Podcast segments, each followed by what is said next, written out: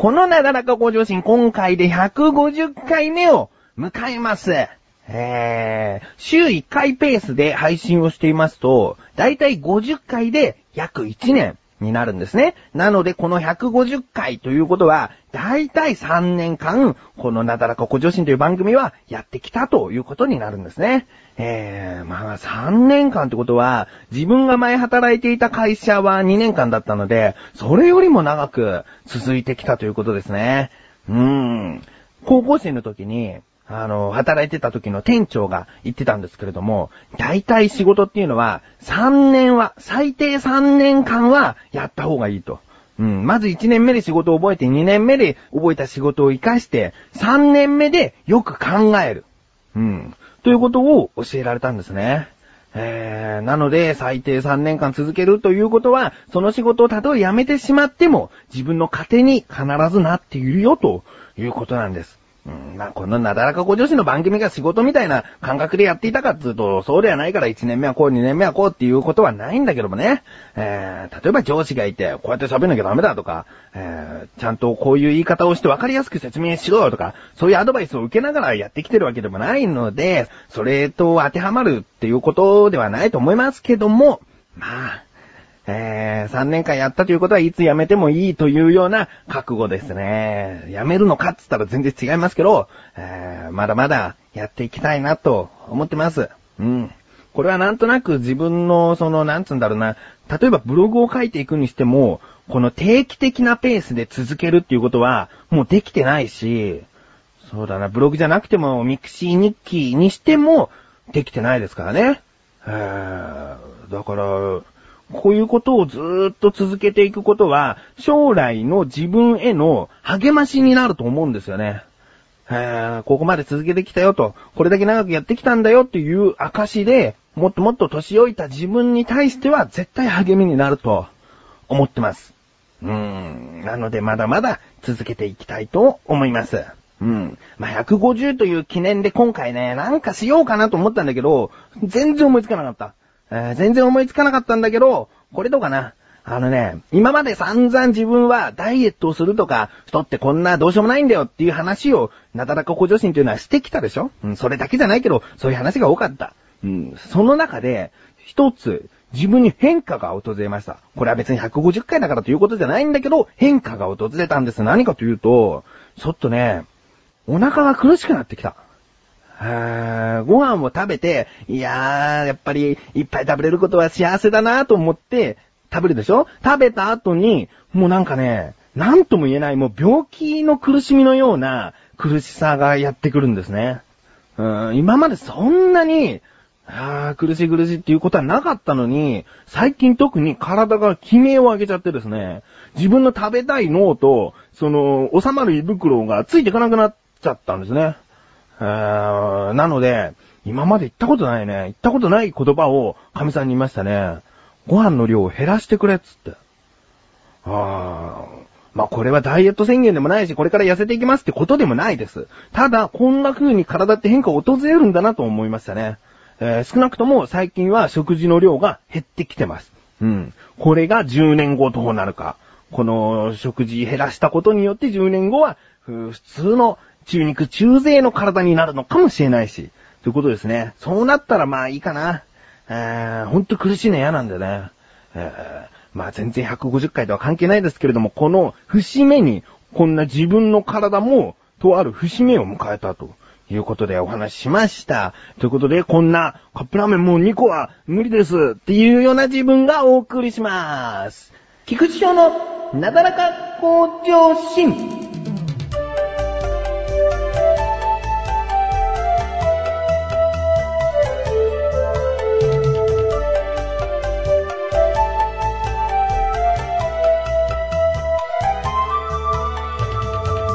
はい、ということで、最初の方にもお話ししましたが、150回だからといって何をするって思いつかなかったんですね。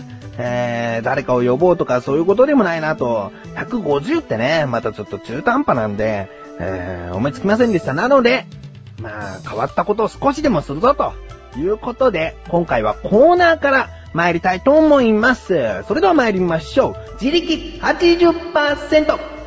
このコーナーでは日常にある様々な疑問や質問に対して自分で調べ自分で解決していくコーナーでもあり、リスナーの方からのご相談やお悩み解決していくというコーナーです。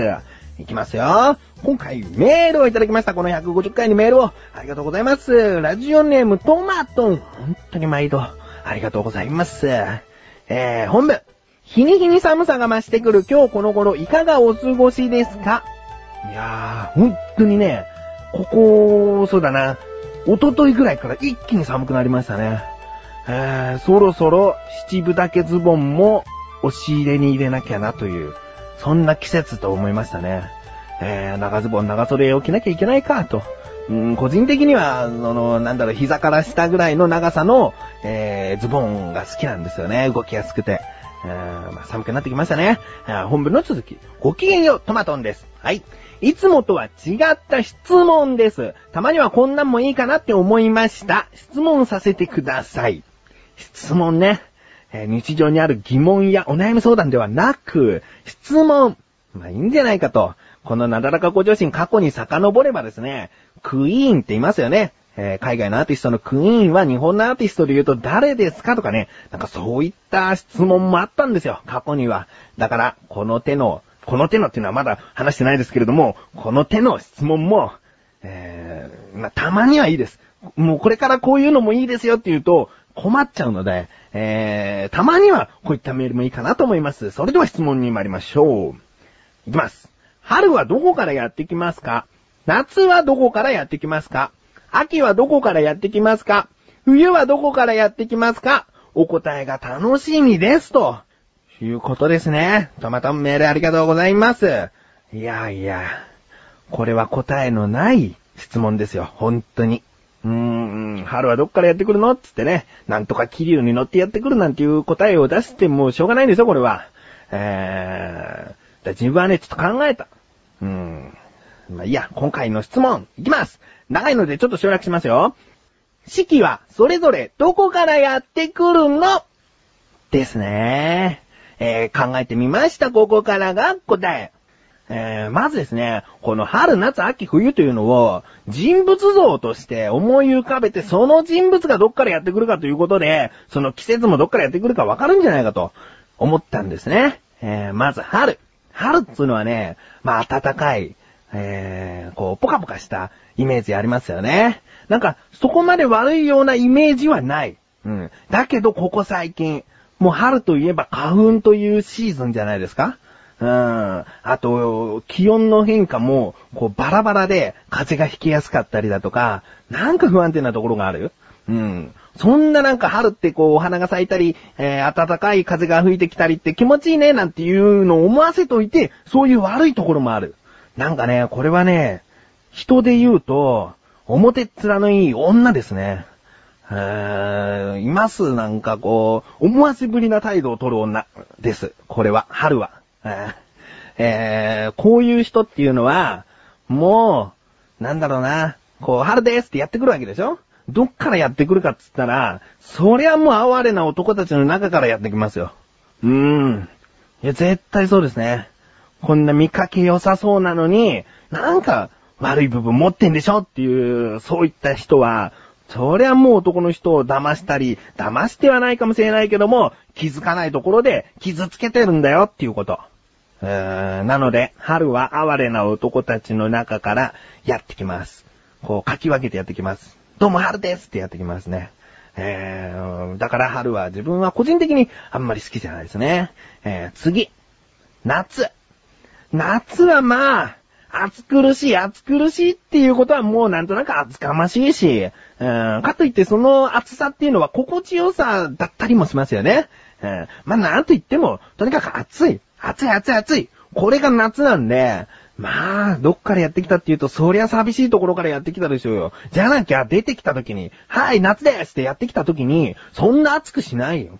こんな暑いってことはもう友達になって、ねお願いみたいな、そんな暑さを持ったやつっていうのは、そりゃ寂しいとこからやってきてるよ。あーまあ、寂しいところってどこかなって考えた時に、あー部屋の隅っことかだよね。えー、寂しん坊っていうのは大体部屋の隅っこにいるイメージなんで、夏は、うん、部屋の隅からやってきます。えーいいですね。今までここ、春夏って完璧だと思いますね。次、秋。秋はまあおとなしいイメージ。えー、読書するし、スポーツするけど、目立たないと思う。その秋はね。秋のくせにね。うん、目立たないと思うし、食欲の秋って言いつつも、秋はそんなに食欲旺盛じゃないよ。うん、松茸一本も食べれない。えー、松茸ご飯一杯ぐらいの松茸分しか食べれないよ。その秋はね。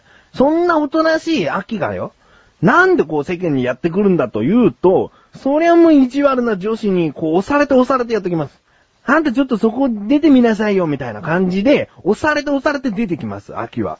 そんな、えー、おとなしい人なんです。なので、えー、先ほど言いましたが、秋は、意地悪な女子に押されて、もう、しょうがなく出てきてます。うん。じゃあ最後。冬。冬ですね。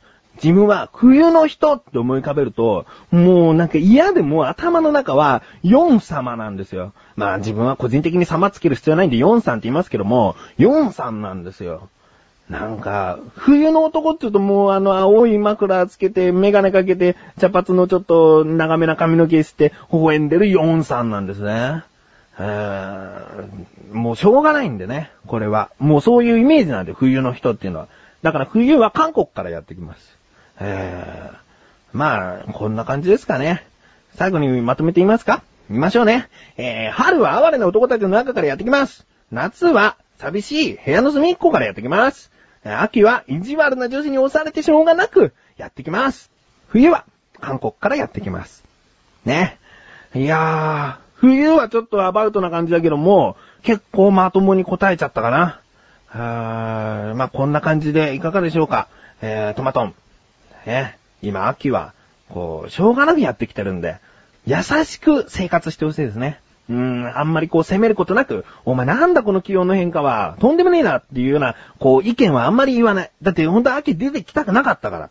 うん、だから、そういった感じで優しく過ごしましょうね。えー、こういった質問の方はたまーにで、えー、普段は日常にある様々な疑問やお悩み相談などを募集しております。どこよりなだらかご上心を選択して、どしどしとご投稿ください。以上、自力80%でした。小高祐介です。アシスタントの菊池です。小高、菊池の小高カルチャーは2週間に1度の水曜日更新ですが、どんな番組ですか？はい、この番組はアーティストでもあり、イーティストでもある小高祐介が文化人っぽくお届けする番組です。はい、頑張ってください。ぜひ聞いてください。はい、頑張ってください。さようだか